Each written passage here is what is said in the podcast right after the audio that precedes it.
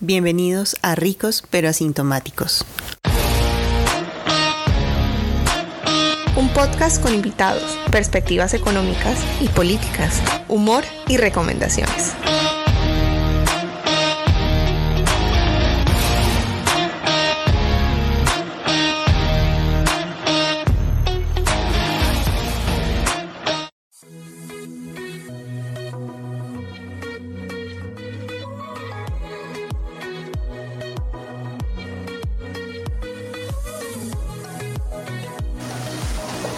Hola, muy buenos días, tardes o noches. Mi nombre es Mariale Castillo Wolf y los saludo una vez más en otro capítulo de Ricos pero Asintomáticos. Quiero saludar a mi compañera Ivonne y Andrés, darles la bienvenida a este capítulo que vamos a tratar un tema, la verdad, muy interesante, muy chévere, pero bueno, de eso hablaremos más adelante. Gracias Mariale por este saludo y por esta bienvenida. Bueno, yo estoy muy contenta de volver a grabar otro episodio más de Ricos pero Sintomáticos, esta vez con un tema de salud mental que es muy interesante. Hola Andrés, ¿cómo estás? Hola, hola, muy buenos días, eh, muchas gracias Mariale. Sí, pues emocionados por este, este nuevo episodio, que creo que es algo que, que poco se ha tratado en estos tiempos, el tema de la salud mental durante la pandemia, pero bueno, dejemos que nuestra invitada nos explique más, más a fondo al respecto. Claro que sí. Y bueno, nuestra invitada de hoy es Yadira Mateus, es una psicóloga, tiene una maestría en psicología y, además cuenta con más de 10 años de experiencia como psicoterapeuta. ¿Cómo estás, Yadira? Hola a todos, muy bien, muchísimas gracias. Feliz de acompañarlos en esta invitación para un nuevo capítulo eh, o episodio más bien de Ricos pero Asintomáticos. Y bueno, pues muy contenta de acompañarlos y espero que podamos eh, compartir información que pueda ser relevante para el bienestar, para la salud mental de todos por estas épocas. Bueno, muchas gracias Yadira por estar aquí con nosotros y con la audiencia de Ricos pero Asintomáticos. A mí me gustaría comenzar con la pandemia, pero de atrás hacia adelante, es decir, desde el presente hacia el pasado. Bueno, estamos saliendo ya al comercio, estamos yendo al supermercado, la mayoría de los habitantes de Colombia, más o menos 33 millones de personas al día de esta grabación, estamos vacunadas y eso es una gran noticia para nuestro país, un país de 51 o 52 millones de habitantes. Entonces nos estamos volviendo a reunir en familia y lo que yo escucho siempre que me veo con mis amigos y con mis familiares es, oye, durante la pandemia tuve un día en el que lloré mucho. Durante la pandemia tuve un día, una semana en la que necesitaba sacar la cabeza por la ventana porque me estaba desesperando. O tuve unos días en los que me sentí muy triste. O quizá con opresión en el pecho, taquicardia, sensación de mareo. Y me gustaría preguntarte, Yadira, ¿esto a qué se debe? Bueno, realmente la salud mental tiene como insumo principal la estabilidad, ¿no? La estabilidad emocional y aquellos eh, elementos o aspectos que conforman el cuidado de esa salud. Digamos que la masividad de la información y el hecho de que hayamos desarrollado unos hábitos tan claros para poder cuidar la salud mental y la estabilidad emocional, pues terminan de alguna forma siendo totalmente alterados por una situación impredecible en una época donde de alguna forma nos relacionamos también, también con elementos como el control, controlamos cómo nos relacionamos, con quién nos relacionamos, qué información compartimos, qué información nos llega, qué cosas hacemos para sentirnos tranquilos, qué cosas queremos lograr en nuestra existencia. Entonces, de repente una situación tan masiva y tan impredecible como una pandemia nos dice, hey, lo que tú creías que te servía para controlar tu vida, ya no lo vas a poder hacer, ya no vas a poder viajar, ya no vas a poder verte con las personas que quieres, ya no vas a poder eh, iniciar tus estudios o terminarlos en este momento, ya no vas a poder ir a esos restaurantes lindos que te encantan, no vas a poder reunirte con tus amigos un viernes en la noche o un sábado en la noche en el bar de confianza, no vas a poder hacer esto y no vas a poder hacer lo otro.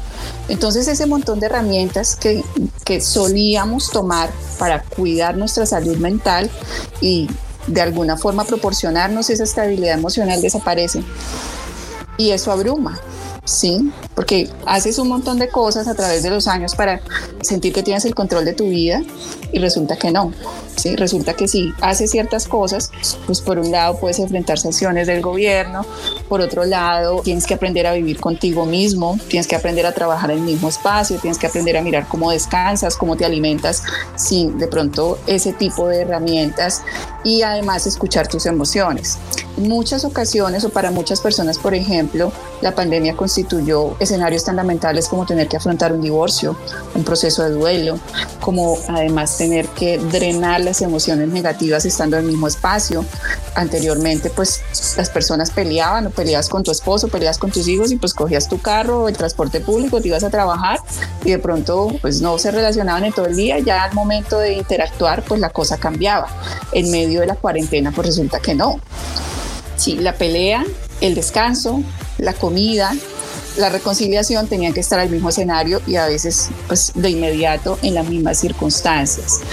Estos pues son síntomas que alimentan circunstancias que pueden indicar sucesos de, eh, de, psicopatología como un trastorno de ansiedad, como un trastorno de pánico, como la pérdida inclusive del control de las emociones, como el llanto desmesurado o la pérdida del sentido de la vida, ¿sí? Porque los elementos que hacemos para o que solíamos tomar para desestresarnos, para poder tratar de sentirnos mejor, pues desaparecen y tienes que desarrollar además otras estrategias para poder lidiar con tus emociones.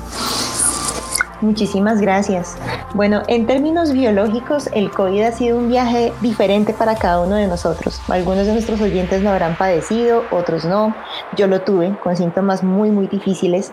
Otras personas me dicen, bueno, no, para mí solamente fue una gripe o yo nunca me di cuenta que lo tuve.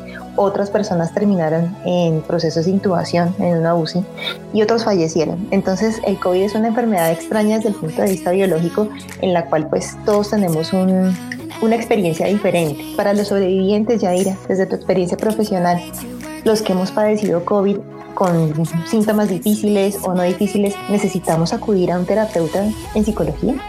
Yo creo que tiene que ver mucho con el caso, pero claro, el COVID con síntomas difíciles, con síntomas en donde hablarte constituye un reto, en donde no te puedes parar sin que se te vaya el aire, el lidiar además con síntomas impredecibles en donde el medicamento no te hace, se te sube la temperatura si comes, se te sube la temperatura si duermes, etcétera, etcétera. Y además tener que de alguna forma pensar en si acudir al sistema de salud o no, en si pedir ayuda o no y que en muchas circunstancias pues tampoco puedes decirle a tus papás, a tus hermanos, vengan a ayudarme o a llevarme a algún lugar porque los puedo contagiar, constituye una experiencia literalmente de vida que transforma la manera no solo como te sientes, también cómo te relacionas y también cómo resuelves tus propios problemas. En ese caso, la huella emocional, la herida emocional que deja, hace que definitivamente tomar psicoterapia o tomar ayuda en salud mental deba ser una alternativa. No digo que obligatorio porque para nadie es obligatorio, pero sí es importante, sobre todo al ver la situación de pérdida de la vida como una posibilidad tan cercana, ¿sí? Eso transforma y hace que obviamente el temor frente a una posible repetición de este suceso, que tus temores inclusive primarios, tus miedos que están allí guardaditos, guardaditos, pero que no escuchas o que no ves cuando todo está bien, pues pongan a prueba la estabilidad emocional y haya que darle un abordaje. Hay personas que pasaron por el COVID pues como una gripita y como un paseíto y ya, y esto es totalmente respetable en los, bueno, yo realmente ya no sé ni qué es ni qué es pero digamos que en los, adultos más jóvenes el síntoma es como al revés, ¿no? Como estuve tan vulnerable que ahora tengo que salir, tengo que rumbear, no me puedo perder ninguna reunión, tengo que hacer, tengo que, tengo que, tengo que, porque corresponde un poco como con esa política que traíamos del exceso de control, ¿sí? Necesito vivir porque estuve más o menos a punto de morir. Pero de pronto en las personas ya maduras, la expresión de la vulnerabilidad posterior al COVID pues es diferente y hace también que se resignifiquen algunos elementos con los cuales es importante lidiar, ojalá con ayuda psicológica. Muchísimas gracias. Bueno, frente a la variante Delta, Yadira, ¿tenemos algún consejo para poderlo afrontar, lo que viene? Se dice que en octubre viene el pico más difícil de variante Delta. ¿Qué podríamos hacer? Estamos en agosto. ¿Qué podríamos hacer para prepararnos frente, frente a esto en términos de salud mental? Esa pregunta está interesantísima, además que no me la habían hecho. Desde mi perspectiva personal, la variante Delta está presente en nosotros desde hace ratico y te voy a, te voy a compartir por qué lo considero así.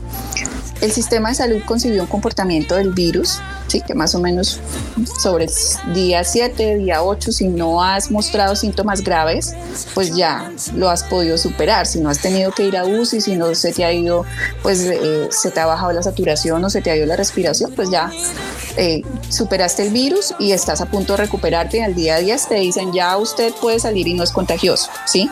Pero recientemente, desde hace unos meses para acá, el virus se ha venido comportando de una manera impredecible, ¿no? Personas sanas, sin comorbilidades, que no presentaron síntomas graves más allá del desaliento o inclusive pues de, de, lo que llamamos por aquí como constipación, que es como sentirse tapado por dentro, pues ya no ocurre mucho, pero en el día 8 o 9 todo cambia. Un día te levantas súper bien, súper animoso, ya superé el virus, voy a trabajar, voy a comer rico y en la tarde la temperatura se dispara, pierdes la capacidad de respirar, ya no puedes hablar y duras así unos cuantos días y el sistema de salud ya te dice como, pues usted no ha presentado síntomas graves, ¿por qué tenemos que preocuparnos ahora? ¿Eso le va a pasar o simplemente se desaparece porque además tiene una responsabilidad económica sobre cómo funciona la salud en tu cuerpo? ¿sí? Esto, esta última descripción que te doy corresponde a la descripción de la sintomatología de la variante Delta. Y esto viene pasando hace varios meses. ¿Cuál es la precaución que hay que tener? Pues la primera que tuvimos en torno a la llegada del virus. No sabemos nada. Todos estamos aprendiendo. ¿sí? Entonces es muy usual que las personas digan es que vas a sentir esto lo vas a solucionar así, va a pasar así, va a pasar así, como para sentir que te están aportando y que realmente te están dando como un poco de cuidado, un poco de aliento, un poco de su conocimiento, pero resulta que en tu cuerpo el virus funciona de una manera totalmente impredecible. ¿sí? Así tú no tengas problemas de asma, así no tengas de pronto enfermedades graves, así no haya pues antecedentes inclusive en tu familia que puedan involucrar los sistemas relacionados con el virus. Todos estamos aprendiendo, ¿sí? Y ahora con esta nueva variante, variante seguimos aprendiendo y hay que hacer lo mínimo para no preocuparnos en exceso, para comer bien, para fortalecer nuestras defensas, para procurar tener una vida que de alguna forma corresponda con lo que podamos llevar, pero sobre todo, sobre todo por tratar de cuidar nuestra estabilidad emocional, generando estas redes de apoyo y brindando de pronto como estos elementos de comunicación afectiva y emocional que puedan ser valiosos en tu cotidianidad porque no sabes realmente cómo te va a afectar lo que está pasando. Esa es la realidad, nadie sabe nada de esto. Mi pregunta es también al respecto de bueno, ya nos hablaste del tema de cómo afecta la salud mental la variante Delta, cómo pues toda esta llamada, entre comillas, nueva normalidad nos puede afectar y cómo, qué, qué podemos hacer al respecto.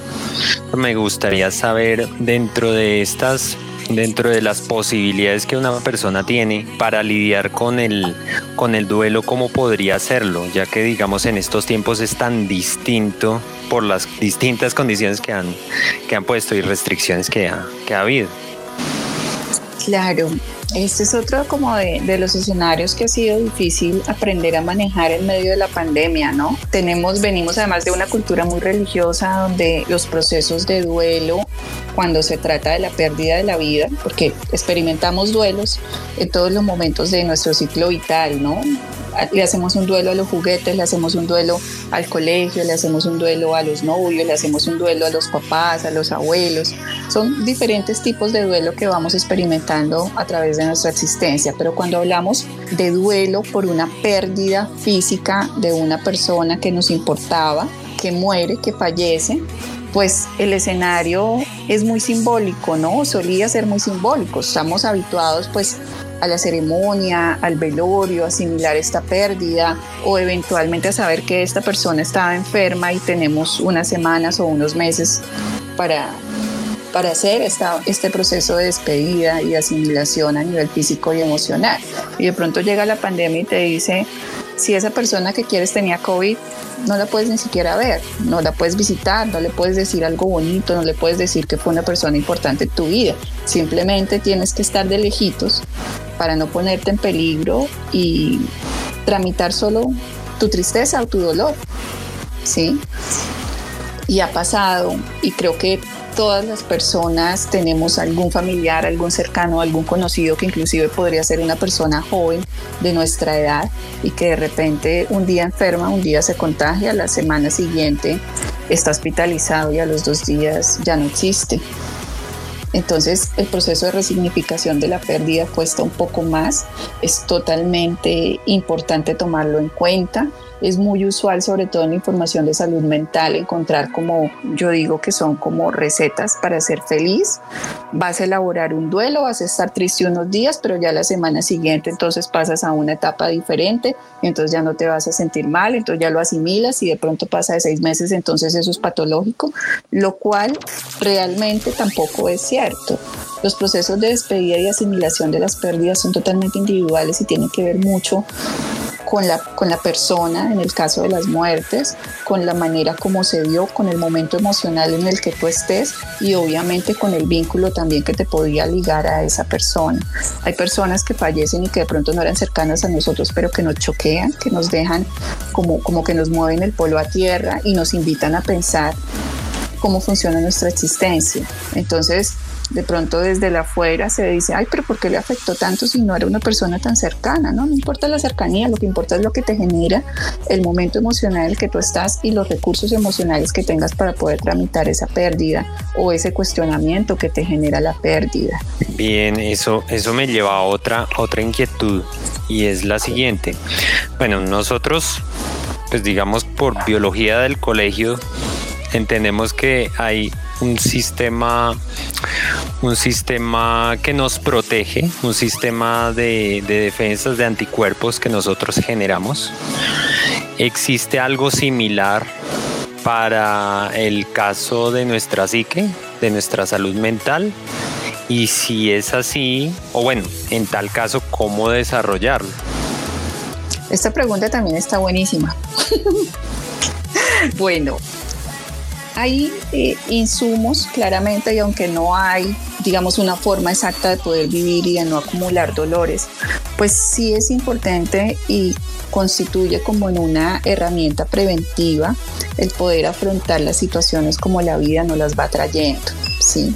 el permitirse inclusive cuestionarse, tramitar el dolor, a veces enfrentar la misma frustración que nos generan los diferentes escenarios, el poder además entender y asimilar nuestras emociones como vengan, ¿sí? Creo que en la cultura de la normalización y de la patologización también de la salud mental se han desprendido escenarios que nos indican que estar triste está mal, que estar enfadado está mal, que las emociones son o negativas o positivas o buenas o malas, que siempre tenemos que hacer cosas para sentirnos bien. Y hay situaciones en la vida que en sí mismas traen dolor y que es bueno poder asimilar. No es que uno tenga que decirse estoy triste, estoy triste, pero el permitirse llorar, el permitirse estar enfadado, el permitirse a veces comunicar eso que nos duele a las personas que de pronto nos, nos tramitan o nos propician ese dolor, pues ayuda un montón a darse tiempo, a drenar las emociones, pero sobre todo a liberarse de sentimientos tan horribles como la culpa, como la angustia, como eh, la dificultad para poder escuchar nuestras emociones en los momentos en que termina siendo difícil. No hay una fórmula exacta, pero mm, la comunicación emocional y el poder además propiciar espacios de contribución a la salud mental, a la tranquilidad más allá del placer, sino a la tranquilidad en sí mismo, pues son estrategias preventivas, obviamente, para subir como esas defensas emocionales frente a unas situaciones tan difíciles como las que se presentan en la pandemia. Yaira, para preguntarte también si qué rutas, qué rutas conoces tú, qué rutas puede tomar una persona que diga en estos momentos, puede ser incluso de algunos de nuestros oyentes que se, se sientan mal y sientan la necesidad de abordar esto de manera mucho más profesional por, digamos, no tener como las herramientas personales para lidiar con el tema, ¿qué ruta les recomendarías? ¿Qué, les recomendarías hacer o cómo, cómo podrían hacer ellos para, para buscar de alguna manera un alivio a esta situación que están viviendo? Bueno, mira, creo que hay varias cosas aquí para pensar, pero voy a tratar como de ser puntual. Lo primero de ello, pues es que nuestra salud mental no merece un proceso inmanejable o unas manifestaciones más bien inmanejables para poder ser cuidada. La salud mental realmente es el insumo que tenemos pues para poder hacer todo lo demás. ¿sí? Entonces, el poder dedicarse el tiempo, el poder buscar ayuda, el poder tener un terapeuta de cabecera o inclusive el poder tener un espacio de escucha, de consejería, no necesariamente estamos hablando de una psicoterapia, pues debe ser real, debe formar parte realmente de lo que necesitamos los seres humanos todos los días, ¿sí? En cualquier momento de nuestra vida, sin necesidad de que haya una situación catastrófica para poder pensarlo de esta forma, porque a veces eh, la fiesta, la reunión, los amigos, el ejercicio no son suficientes para eso y realmente no son las herramientas, digamos, idóneas para poder dedicarse un tiempo para pensar en sí mismo. Todavía creo que a pesar pues de que se ha movilizado mucho el tema de la prevención de salud mental, de que se ha normalizado también el poder acudir a un terapeuta, el poder buscar ayuda, ya no es pues solamente la persona que tiene mucho dinero, la persona que de pronto está muy, muy, muy mal, la que acude a un profesional de la salud mental, todavía pues hay una tendencia a que es a través de los síntomas y a través de las situaciones inmanejables que podemos acudir a esto, ¿sí? Que podemos acudir a buscar ayuda. Definitivamente el hecho de eh, permitirse aprender inclusive de las experiencias, de poder identificar qué nos hace vulnerables, qué nos hace fuertes, pues es otra estrategia de prevención y no hay necesidad pues de, de ser un profesional relacionado con el área para poder entender esto, ¿sí? Si nuestras emociones están en un buen momento, si logramos afrontar las situaciones que nos acompañan con normalidad, quiere decir que tenemos herramientas para poder hacer frente a lo impredecible, a lo retador, pero también a lo cotidiano. Sí, y pues bueno, creo que el rodearse definitivamente de insumos, de redes de apoyo que puedan ser positivas también, que se sientan bien, el poder discernir qué problemas queremos en nuestra vida, qué problemas podemos lidiar y que definitivamente no lidiamos en determinadas etapas, sobre todo en la adultez intermedia o en la madurez, pues también nos permite aprender mucho de los diferentes escenarios para poder encontrar cierta tranquilidad. Perfecto. Mariale, no sé si de pronto tengas alguna pregunta. Claro que sí, yo también tengo preguntas para, para Yadira. Bueno, yo quiero saber cómo podemos retornar a la normalidad, entre comillas, porque pues ya la vida nos cambió y así será, después de haber estado tanto tiempo encerrados, porque he notado que ese encierro pues a muchas personas les ha afectado y hasta cambian un poco su manera de ser. Bueno, pues habría que preguntarse también cuál es la normalidad, ¿no? Yo creo que en medio de tanta cosa eh, solemos establecer muchos hábitos y muchas formas de vivir y de comportarnos en sociedad que pueden ser normalizadas, pero no necesariamente normales. Sí, por ejemplo, el consumo mesurado de alcohol es algo que está presente en todos nuestros días, que casi que forma parte pues de lo que hay que hacer para caber dentro de los grupos sociales, para compartir en familia, para poder además sentirnos bien, para sentir que, que nuestra vida tiene algo diferente a las obligaciones y a las situaciones que tal vez no son como tan chéveres de vivir, el trabajo, el estudio, el tráfico, la consecución del dinero, el pagar cuentas pero no necesariamente quiere decir que forme parte de lo normal de una existencia. Entonces, a la larga, creo que en estos momentos lo importante es preguntarse es, ¿cuál es la normalidad para ti? ¿Qué es normal en tu vida? Normal puede ser alimentarse bien, normal puede ser hacer ejercicio, para otros puede que no, normal puede ser tener una rutina de vida, para otros puede que no, ¿sí? ¿Qué es lo fundamental para tu existencia y para que tú te sientas bien. Eso es lo que invita realmente a pensar en la normalidad. Lo que pasa en el afuera, es decir, cómo funcionaba la vida o cómo funciona la vida fuera de tu casa, fuera de tus objetivos, fuera de tus principios, es lo que creo que es importante poder reevaluar, ¿sí? Porque allí es donde a veces sentimos una necesidad de volver a cómo funcionaba o cómo veíamos la vida hace dos años, qué cosas se hacían, de qué manera se hacían. Y para muchas personas la necesidad de volver a ese pasado les ha generado muchos síntomas de ansiedad. ¿Cuándo será ese cuándo? ¿Cuándo vamos a hacer lo que hacíamos antes? ¿Cuándo vamos a viajar sin ningún problema? ¿Cuándo vamos a dejar de usar el tapabocas? ¿Cuándo, cuándo, cuándo? Y resulta que llevamos dos años persiguiendo ese cuándo que no termina en gran parte porque para muchos de nosotros ha sido difícil aceptar que la vida cambió. Muchas gracias, y así es.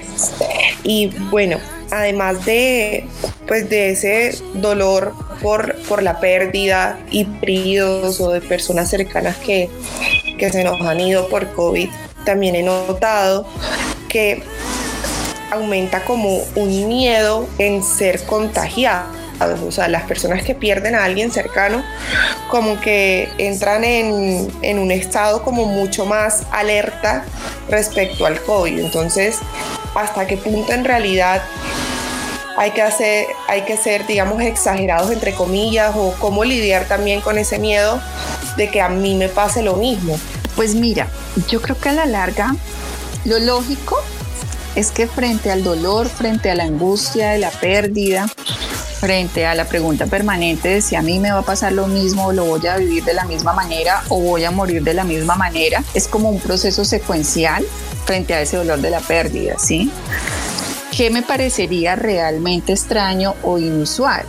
Pues que a ti se te muera de pronto un familiar y continúes poniéndote en riesgo o haciendo cosas en donde tú no te cuestiones si eso también podría pasarte o si tu familia va a pasar por el mismo proceso a tu causa. Eso sí me parecería inusual, que de repente, no sé, se te muera un papá o una mamá que son personas imborrables en tu vida y que no van a haber dos ni van a haber tres. No los puedes reemplazar como de pronto puede ocurrir con los amigos o puede ocurrir con inclusive con, pues con otras existencias, ¿sí?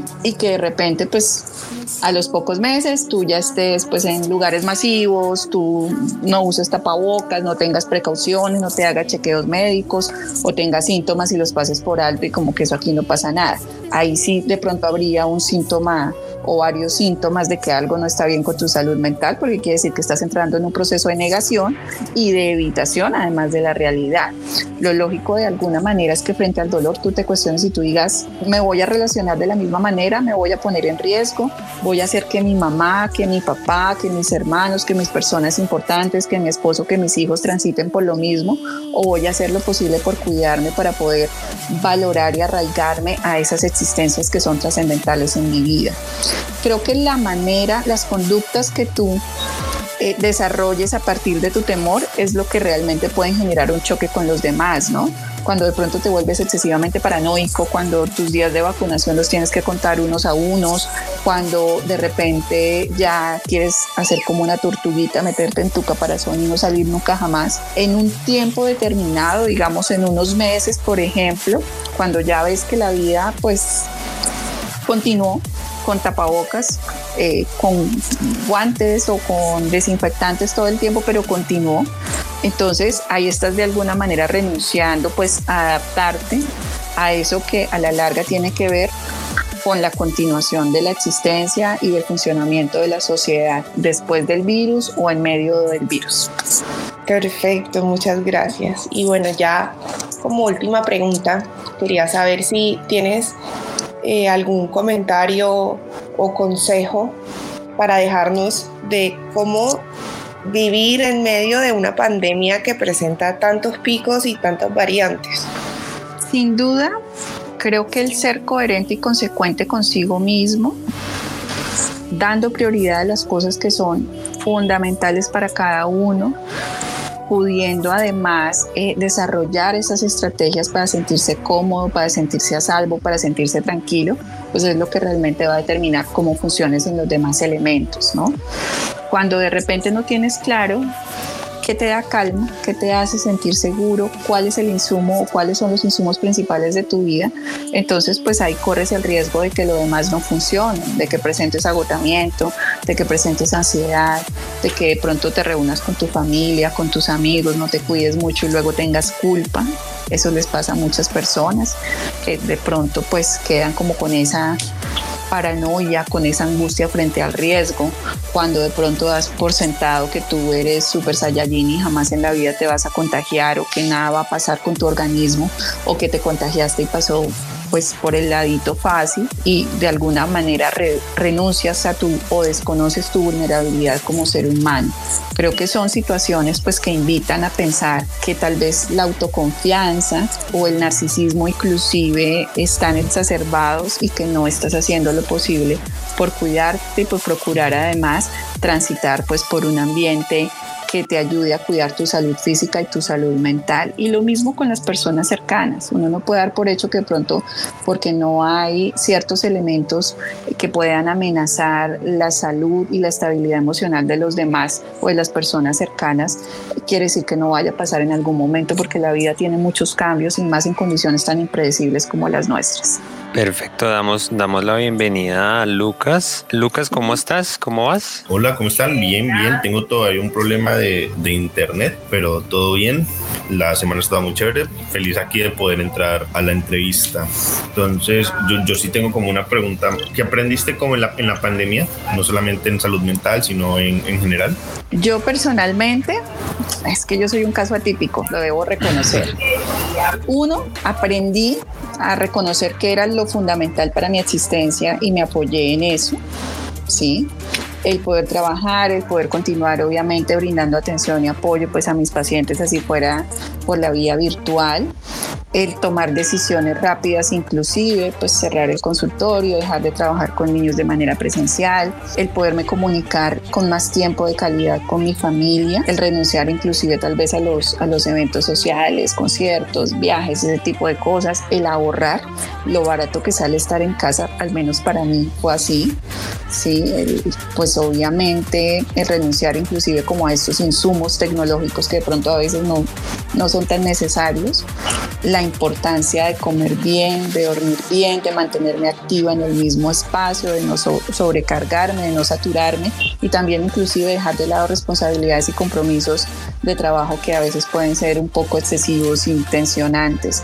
También aprendí a retomar lo importante para mí. Hace mucho tiempo había dejado como, como en stand-by mi maestría en función pues del trabajo, del poco tiempo. Cogí, me puse juiciosa, hubo que pagar unas materias, la terminé y bueno, pues todo salió muy bien, pero sobre todo, sobre todo, el poder evaluar qué es lo fundamental y lo importante para cuidar mi salud mental y para mi existencia en general. Wow, wow, aprendiste bastantes cosas. Fue muy productiva tu eh, eh, estando en la pandemia.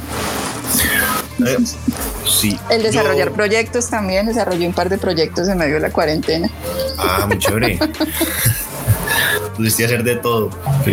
Yo, por ejemplo, yo, fui una, yo, fui una, de las personas a las cuales la, la salud, la, la, la, pandemia lo afectó mm, mentalmente. Yo acabé en psicólogo, eh, en donde la psicóloga, y yo, yo sí quería pues preguntar, a, yo sí noté como una pequeña diferencia entre cuando era presencial la, la cita y cuando es virtual, eh, pero eh, no, no, sé si del, de, la, de la parte del psicólogo también se puede notar eso. Sea, cuáles son como las principales diferencias entre eh, la, eh, entre una cita virtual y una cita presencial? Pues mira que eh, desde mi perspectiva, pero desde mi perspectiva, sé que hay colegas que definitivamente renunciaron al trabajo virtual o que se tuvieron que adaptar ya con el tiempo, pues porque la cosa se alargó volvemos al punto, a veces por evasión de la realidad, esto es una cuarentena de 15 días la, la, cuarentena de 15 días fueron cuatro meses. Mucha gente realmente dejó de trabajar porque pues la parte virtual no, no le parecía. En mi caso no fue así. Toda la vida, en mis 10 años de terapeuta, he atendido pacientes también de manera virtual, antiguamente por Skype, todavía lo uso, me parece una gran herramienta, pero pues digamos que a partir de la obligación se incrementó mucho más entre otras cosas, pues pude llegar a otros países con un poco más de constancia, viendo muchos colombianos que viven por fuera de manera virtual. ¿Cuál es la diferencia con la cita presencial? De pronto el tema, el tema de la corporalidad, del lenguaje corporal, del lenguaje no verbal, pesa mucho más en una cita presencial, pero la cita presencial tiene otros contras, por ejemplo el tráfico. Difícilmente los pacientes que trabajan o que tienen auto llegan a tiempo a una cita presencial. ¿sí? Entonces a veces uno cuadra citas muy tarde de la noche, bueno, muy tarde no, seis, seis y media, siete, siete y media, y aún así es difícil que las personas puedan cumplir con el compromiso porque ocurrió un accidente, porque no consiguen carro, porque llovió, etcétera, etcétera. Cosa que no pasa en la virtualidad. En la virtualidad el tiempo rinde, pero una cosa maravillosa, porque yo ahorita estoy con usted, luego a las dos tengo otra paciente, de las tres a las cuatro, a las cinco, y no tengo que pensar en cosas como el tráfico, como si alcanzo a ir por el tinto o no, si se me quedaron las llaves o no, que me pasó que ellas a propósito que Sí, de esas cosas realmente uno se desprende y la comunicación, el tiempo en la virtualidad me parece que también tiene, tiene mucha calidad. Tú te lograste adaptar muy fácil a la, a la, virtualidad y le sacaste todo el provecho, el provecho posible. Por fortuna, gracias a Dios. Bueno, pues yo creo en Dios. También gracias a mí, a mis pacientes y obviamente a las personas que confían en mi trabajo. Sí, porque la, la, la, situación fue un poquito complicada con, pues, con todo este tema del confinamiento.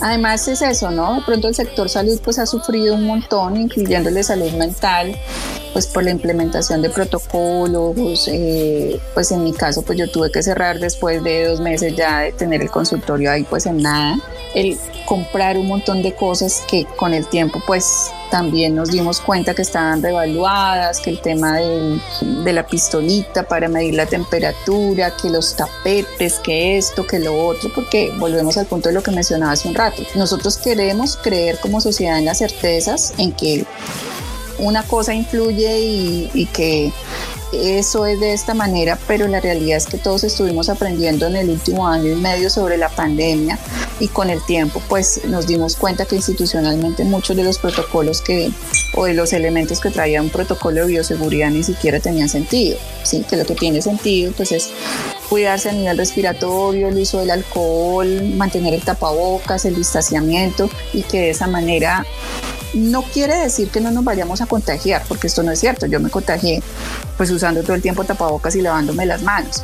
Quiere decir que las medidas de regulación de ciertos síntomas pueden ayudar obviamente a que la tendencia al contagio, a que el riesgo del contagio sea un poco inferior. Perfecto, Yadira, muchísimas gracias, muchas gracias porque creo que esto pues no solo nos sirve a nosotros para de alguna manera hacer un poco de catarsis y un poco de reflexión sobre el tema de la salud mental en pandemia, sino también a nuestros queridos oyentes.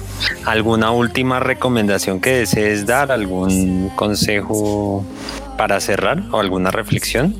A ver, ¿qué te puedo decir? Bueno, definitivamente que hay que seguir cuidándose en todos los escenarios, evitar los excesos, poder además estar atentos a las situaciones que nos restan energía como seres humanos o que nos que atacan nuestra estabilidad la salud mental no tiene una fórmula al igual que la salud física para todos los humanos.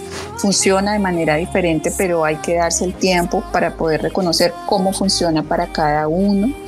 Procurar en todos los entornos aprovechar nuestro tiempo brindar amor a las personas que queremos expresárselo porque a algunos les cuesta o nos cuesta permitirse además recibir amor en las diferentes expresiones, pero sobre todo, sobre todo, darse tiempo de escuchar las emociones, de contribuir al autocuidado y de reconocer qué es lo importante y lo fundamental para nosotros.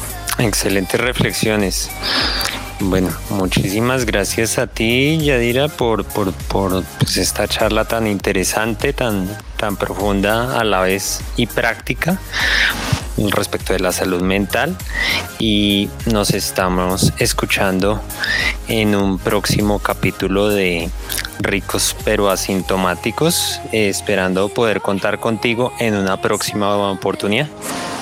Muchísimas gracias a ustedes por la invitación. Me encanta además, súper feliz de que me hayan podido invitar. Eh, lo disfruto mucho, me encanta además el nombre, ¿a quién se le ocurre ricos pero asintomáticos? y pues nada, espero que no sea la última, que nos sigamos eh, charlando, tuiteando por ahí, compartiendo diferentes escenarios y pues nada, que hayamos podido aprender algo, alguito, al menos de, de este escenario que nos pueda quedar para nuestra vida. Muchas gracias. Amigos, recuerden que nuestras cuentas en redes sociales están en Instagram. Estamos en Instagram como arroba rpasintomáticos y también en Twitter con el mismo arroba. Nos escuchamos en una próxima oportunidad.